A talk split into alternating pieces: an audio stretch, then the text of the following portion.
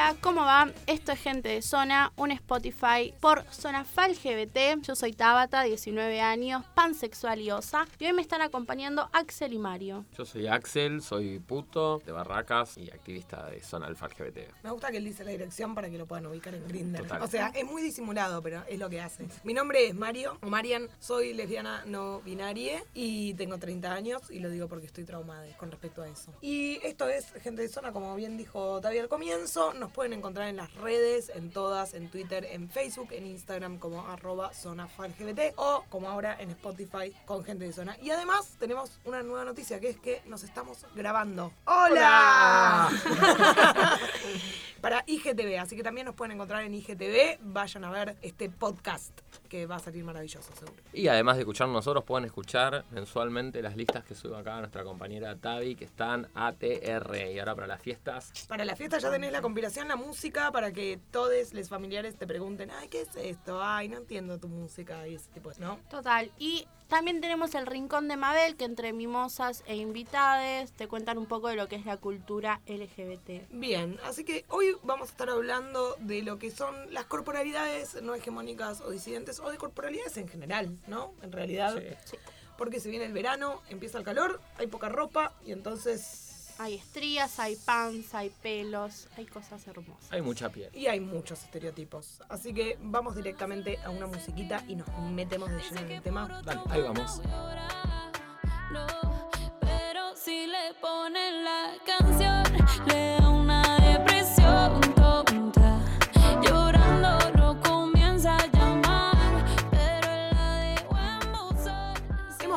Después de esa musiquita maravillosa, no sabemos qué pusimos. O sea, cuando grabamos en realidad no sabemos qué música va, después la magia de la producción pone música, así que no nos piden, no nos pidan que opinemos sobre la música que acaba de pasar. Debe ser genial. Maravilloso. Siempre la ponen arriba.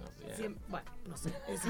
A, vos, a vos te la ponen arriba. Yo no sé cómo es la cuestión. Bueno, la idea de hablar un poco de hoy es eh, con el contexto no solamente del verano, sino también con lo que fue eh, la aprobación de la ley de talles, ¿no? que fue una de las leyes aprobadas en este último tiempo. Hablar de, de lo que es un poco un activismo que viene surgiendo, también cuestionando para adentro la militancia LGBT, que es el activismo de corporalidades gordas o el activismo gordo o gorde, que tiene que ver con un movimiento que nace en Estados Unidos, sobre todo como surgen buena parte de los activismos más así visibles, eh, que tiene que ver con esto, cómo es, digo, más allá de las distintas discriminaciones que podemos vivir, distintos grupos vulnerados en la sociedad, también hablar sobre el cuerpo, ¿no? A mí una de las cosas que por lo menos como, como gorda además, esto lo digo en primera persona, eh, me pareció más significativas las primeras veces que escuché discursividades sobre activismo gorde fue, bueno, la única solución que se propone para la gordura es básicamente la exterminación de la misma, ¿no? Como que, bueno, ¿cuál es la, solución social a la gordura? Dejar de ser gordo. Hay dietas, hay programas, hay toda una industria de la dieta, de la belleza, de lo hegemónico, para trabajar el problema de esas corporalidades gordas. ¿Y cuál es el problema si alguien es gordo, es gordo,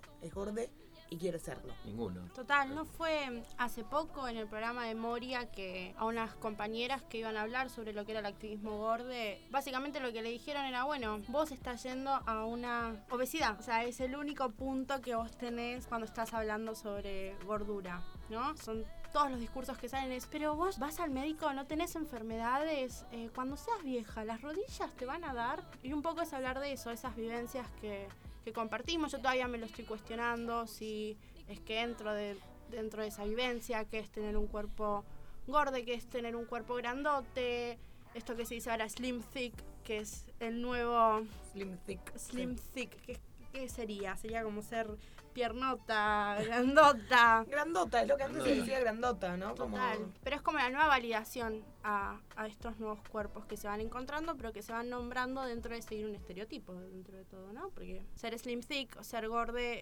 eh, no es lo mismo, creo.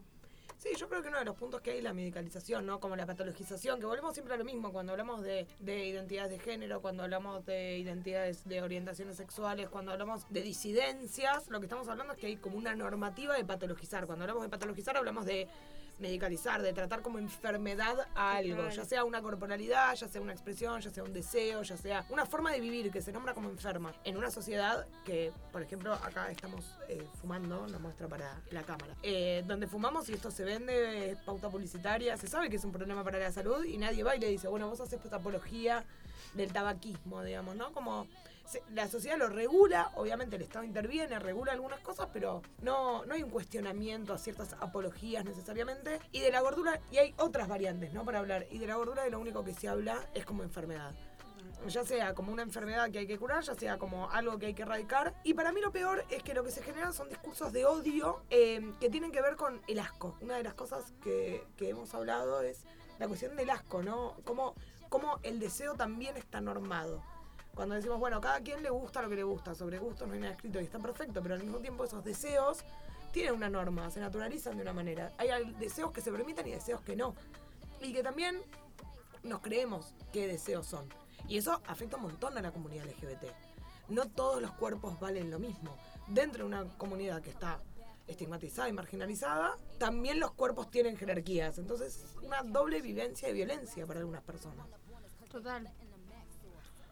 Yo, eh, a ver, yo, yo no me considero gordo para nada. Esa pancita de birra igual, tengo, tengo pancita y, y- y estoy un poco, muy- un poco más relajado a tal vez a mi figura corporal, a lo que yo me siento tal vez cómodo, a lo que veo. Eh, pero sí puedo, puedo decir, eh, y me, me hago totalmente cargo, de, la- de una hegemonía, de una bajada de línea de hegemonía que me acuerdo cuando era adolescente, estaba Britney Spears, Cristina Aguilera, como así referencias con la pancita descubierta, la pupera, por así decirlo, ¿no? Que ahora están volviendo de moda la pupera de Mm. nuevo. Y esa cinturita. Eh, eh, y yo quería tener ese cuerpo. Y, y- y me ponía, iba al boliche y me ponía la pupera y el jean bien apretado para marcar mi cinturita porque no quería más que eso y que esa es lo que Marica funciona. imposible. Más marica Las imposible. referencias no eran tipo como musculosa, nada, era No. Britney La Spears. Lady Gaga, la marica, habló. Amo.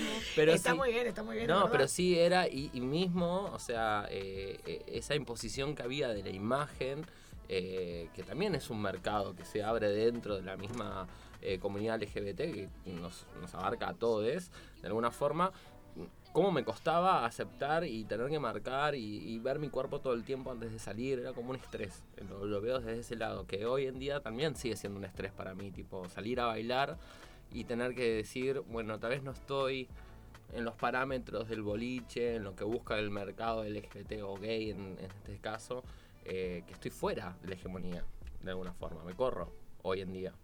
Sí, para mí también es pensar la idea de alianzas, ¿no? O sea, un poco esto que decís, yo pienso en las alianzas, como si sabemos el costo que tiene para la mayor parte de nuestras identidades, lo que es eh, tener que vivir bajo el estereotipo normado de lo que es una sexualidad normada, de lo que es una identidad de género normada y demás, ¿por qué no podemos aliarnos, identificarnos, empatizar, en definitiva, con una comunidad como la comunidad gorda, eh, que necesariamente también tienen que vivir bajo eh, determinadas reglas del sistema, ¿no? Y que en definitiva también está armado, como, bueno, se dice, esta es la forma normal de vivir, esta es la forma normal de desear, esta es la forma normal de tener un cuerpo.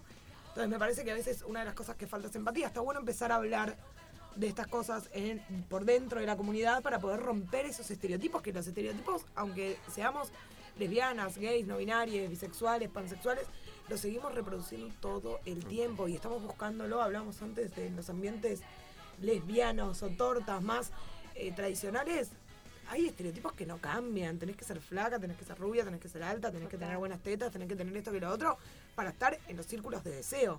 Correctamente. Y Para el mí- deseo es el disfrute. Fue muy loco entrar a zona, me acuerdo. Porque en mi familia hay bocha de gente gorda, ¿no? Pero verte a vos, Mario, como esto de cómo lo llevabas, como la confianza que tenías en vos, en tu cuerpo, a mí me cambió totalmente. Ahí fue, me acuerdo que ahí fue cuando empecé a buscar sobre lo que era activismo gordo. Al escuchar ciertas cosas que vos decías, cierto discurso que tenías, me hizo empezar a replantear un montón de cosas y de mi familia, de decir, "Ah, mira, mi vieja es gorda, pero mi vieja lo habla desde un lugar totalmente autopatologizante y súper, súper, súper odiante hacia su propio cuerpo y todo eso como me lo había llevado. Yo me acuerdo que se me había mezclado en un momento de la adolescencia el ir al nutricionista que me decía que tenía obesidad grado 1, pues tenía, no sé, 5 kilos de más, ponele, y todo después lo que fue estar en el mundo paqui adolescente del secundario y todas mis compañeras que hacían hockey, handball, y a mí obligando, total, Igual, igual. mi, mi vieja me obligaba a hacer hockey porque quería que tuviera esos cuerpos. Y hasta hoy me acuerdo de una compañera una vez en una pijamada que me dice, ay, Tavi, pero vos igual sos gorda. Y yo de irme al... Bueno, ¿y quién te pidió nada Total, yo dije, ¿qué hago en este momento donde estamos comiendo todo chocolate y mirando una película? ¿Dejo de comer? ¿Qué hago frente a tu comentario tan fuera de lugar? Em, pero de todo eso, en la adolescencia es como que se me remarcó eh, esa diferencia corporal que yo tenía, porque yo era grandota desde, no sé, quinto grado, ponele. Em, y, y- y todo el sufrimiento que después me generó, pero que al entrar en zona, empezar a ver gente que podía vivir su vida, eh, de- o sea, con orgullo, con su panza, eh, me hizo cambiar un montón. Bueno, y que también cambia mucho lo que es el, el mercado de deseo. Yo me acuerdo que cuando entré en el activismo lésbico, y tu- tuvo que ser en el activismo militante feminista lésbico, o sea, como un, mercado muy Específico. específico, éramos cinco lesbianas. Pero esas cinco lesbianas, mi cuerpo de golpe era deseado, a mí me cambió la vida. Y me permitió pensar mi corporalidad desde otro lugar. Hasta ese momento yo lo único que estaba era básicamente eh, torturada por las dietas. Yo sé más de nutrición que cualquier flaca que esté dando vueltas, porque desde que tengo 12 años voy a nutricionista, fui a grupos de alco, hice todo y los procesos de las gordas y los gordos son casi todos iguales. Hiciste la dieta de la luna, la dieta de... No, de esas dietas no porque eran para flacas, porque te las hacían para bajar dos kilitos, no, amigo. Esos eran las dietas de dos kilitos, cuatro kilitos de más. un poroto, no. Eso es, ay, comiste mucho en Navidad, tenemos la dieta de la luna, ¿no? A mí me mandaban a médico directamente, o sea, me trataban de obesa. La primera vez que a mí una médica me dijo, vos tenés obesidad, yo salí llorando directamente, diciendo, perdí la batalla contra esto, o sea, estoy enferma. Era como, y fue el mecanismo en el cual me- la enfermedad, por lo menos me, me pude como poner un poco para no sentir que era todo mi culpa. O sea, el discurso de la enfermedad a mí me sirvió, lo cual es horrible pensar que mi cuerpo es enfermo solamente porque no es el convencional o el normado, pero al mismo tiempo a mí me sirvió. Y hay un montón de gordas y gordos que les sirvió ese discurso, pero tenemos que romperlo, porque no es un tema de enfermedad, es un tema de que cada quien hace lo que quiere, este sistema te mata siempre. Yo me mato como quiero, si es que me quiero matar. Y igual, veamos los análisis de sangre, no me puedes diagnosticar solamente por mi cuerpo. Y aparte seguramente, te hago una pregunta, ¿no? Seguramente eh, los, los estudios cuando los hacen te dan bien, ¿o Sí, no? los estudios me dan. Ahora, ahora recién a los 30 años, me están empezando a dar colesterol arriba, pero arriba por dos puntos. Recién ahora, y ahora me estoy preocupando de qué hago, pero hasta este momento que yo logré empoderar mi cuerpo, yo me había alejado totalmente de los médicos. Porque también te, te alejas del sistema de, de salud que te patologiza todo el tiempo. Ahora me puedo sentar de una manera distinta. Entonces me puedo preocupar por mi salud. O sea- pero no como ellos quieren, sino como a mí se me ocurre mi salud. O sea, una razón más para la diversidad, para ser excluida del de, el ámbito de salud. Como siempre, lo que, no entra en la- lo que no entra en las normas está excluido total y completamente. Y esa es una manera de exclusión y de marginalización de los ámbitos de salud. Es lo que tenemos que cambiar. Bueno, con eso nos vamos y nos vamos a escuchar otra música. Producción, ¿vamos?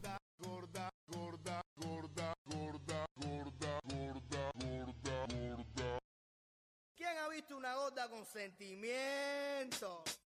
Soy talento, hechura terrenal, abundantes carnes, lo siento, voy a pinchar. Me quería celular por gorda, hacerme sentir inferior. Que si los nervios y la falta de control, qué horror. Yo experimento un profundo placer en un mundo lleno de muchas formas de mujer. Y 52 de pecho. Mira, la gorda llegó a tu casa, 180 avanza, me tengo confianza y a partir de ahora disfruta de la danza de esta gorda con su panza. Es pasa cruda que nunca tranza. Esta es la gorda que llegó a tu casa.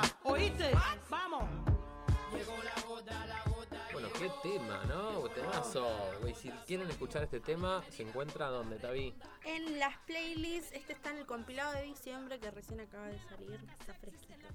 Fresca, fresca, fresca. Como el viteltoné de tu tía Enriqueta. Enriqueta, ¿quién es? Enriqueta. Todo el mundo tiene una tía Berta, la tía negra. Modesta. No, mode Bueno, no sé quién tiene una tía modesta, pero. También, tía. Elvira. Ahí Franco dice Elvira. la Elvira tía es un Elvira. eh, alto nombre. La tía Zulma sí. La tía Zulma. Bueno, está bien. La tía que trajo el viteltoné está igual de fresco. Y ya que hablamos de las tías, en el verano, más allá de todo lo borde, ¿no? ¿Qué pasa también? ¿Qué vienen? ¿Qué se, qué, ¿Con cuál nos, con nos encontramos? ¿Con ¿Qué el te dice la tía cuando apareces Querida. toda feminista con todas las piernas peludas? ¿Qué te dice la tía? Querida, ¿y la Ah, de P-Lady dónde Ne- quedó? Te regalo algo para que. Ay, pero mirá eso, estas chicas feministas. No saben qué hacer, la familia. Eso sí me dio cuenta eh, Ya llevaba bastante tiempo de activismo lésbico, gorda, o sea, masculina, no binaria, toda la vida me han mirado muchísimo en la calle y yo me he aprendido a divertir con eso, porque es lo que aprendemos a hacer. Sufrimos y después aprendemos a divertirnos. Nunca me di cuenta, después de tantos años, como cuando me empecé a dejar los pelos en las piernas. Iba en shorts en el subte. De golpe todas las miradas que viste las invisibilizadas en la cabeza como que no te das cuenta, las volví a ver. Pero era la gente mirándome los pelos en las piernas y no podían sacar la vista así eran como como repulsión, era como una cosa increíble. Y ahí me di cuenta de lo fuerte que son los pelos. Yo debo decir que eh, cuando eh, mudé a Estados Unidos, la, la primera escuela secundaria que caigo es una escuela de comunidad haitiana. Y las mujeres en Haití, las feminidades en Haití, se dejan los pelos, se dejan los pelos. Y para mí, el primer día de clases, cuando me encuentro, fue como, ay, ¿qué está pasando acá? Y, y me hago cargo de la, de la incomodidad que sentí en ese momento. En incomodidad se lo sentí como que era mugre, era roñoso, como no sé, pues no sé, ¿por qué estaban los pelos ahí? ¿Por qué? Y era la primera vez que me encontraba en generalizar, en, en un ámbito general, con todas las feminidades con bellos.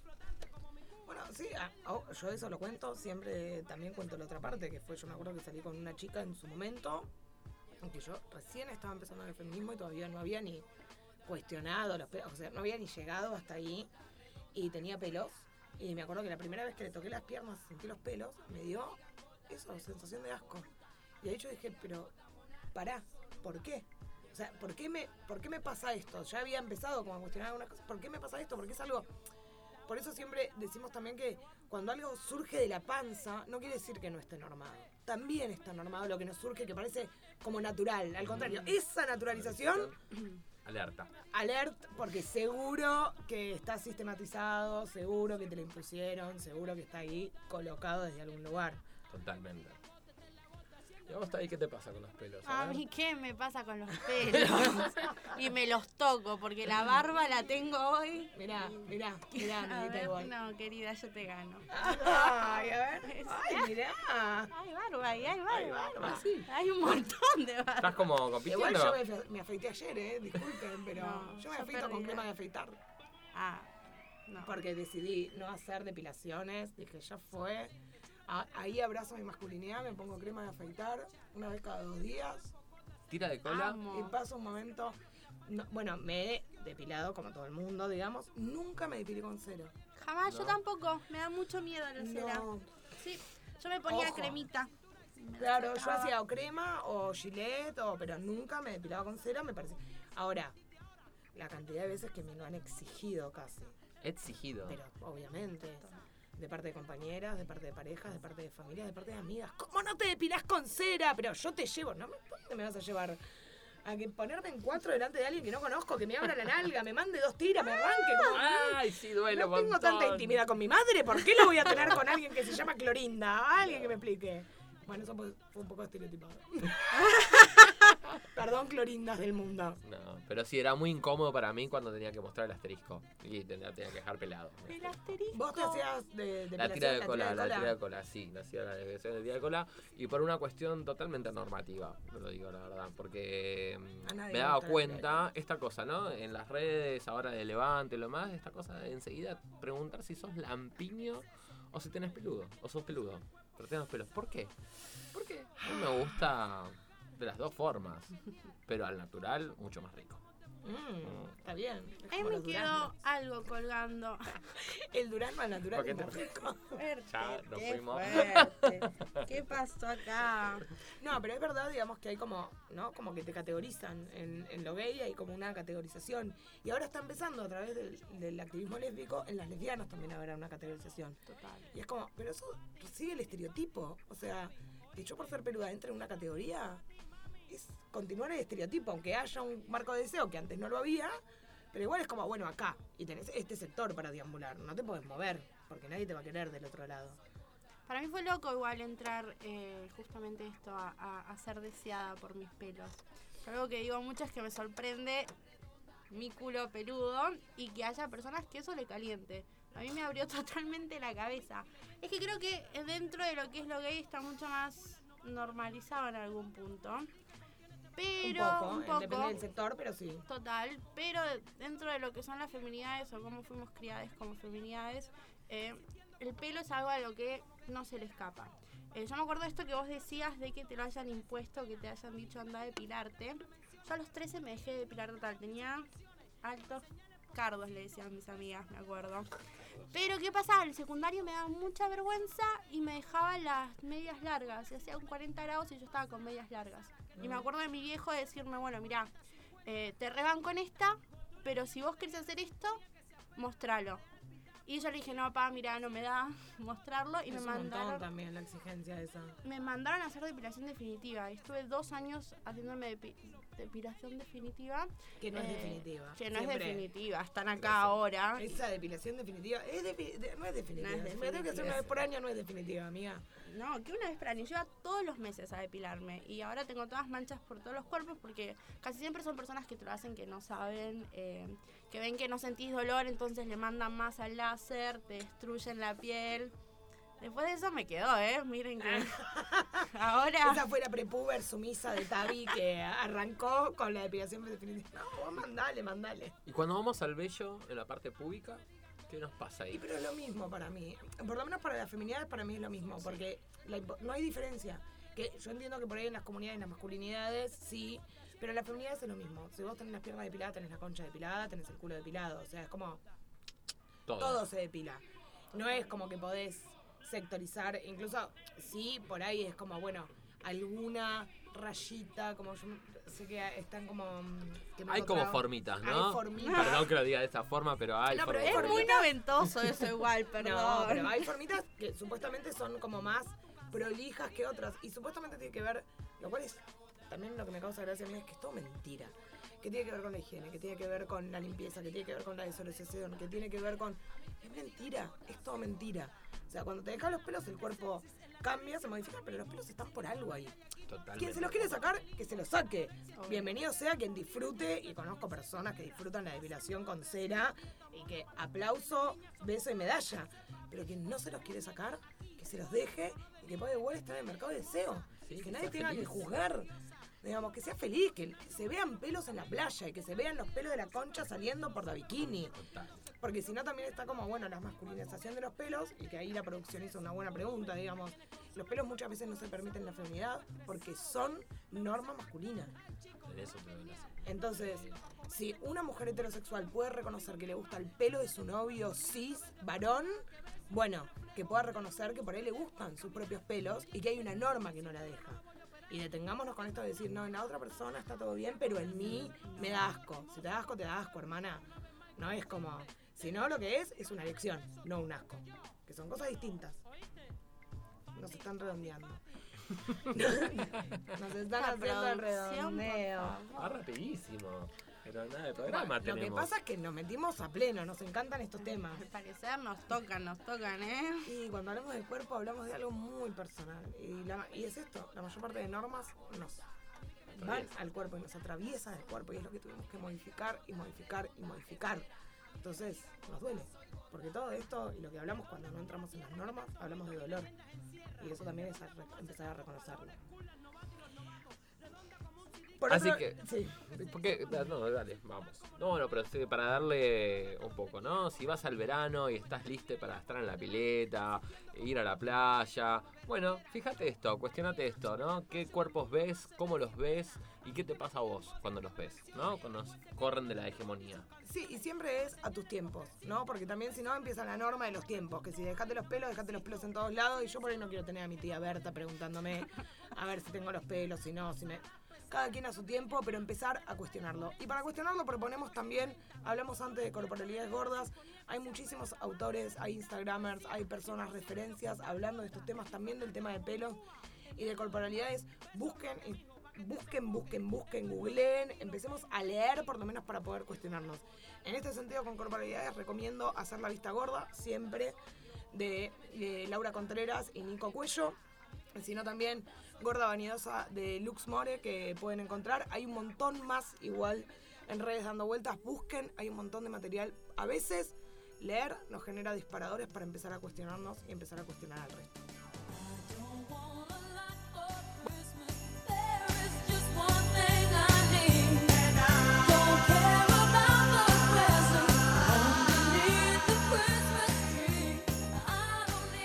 Así que vamos cerrando el programa de hoy. Les recordamos que estamos en redes como Zona Fal GBT en Twitter, Facebook e Instagram. Y si les gustó este programa, les pedimos por favor que nos dejen sus comentarios en nuestras redes y que nos escuchen, nos recomienden y dónde nos pueden escuchar, cómo nos pueden buscar en Spotify. Hashtag ah, gente de zona. Y compartan, compartan, compartan por todos lados, que está bueno que por lo menos empecemos a hablar de estos temas. Es un disparador. No proponemos nada más, no hay conclusiones, pero por lo menos que se lleven preguntas. Correctamente, y bueno, y seguramente van a pasar todas las fiestas, se acercan las fiestas, así que les deseamos un gran y gran feliz año nuevo. Eh, y esto fue Gente Zona. Acá estamos. Y acá nos escuchamos.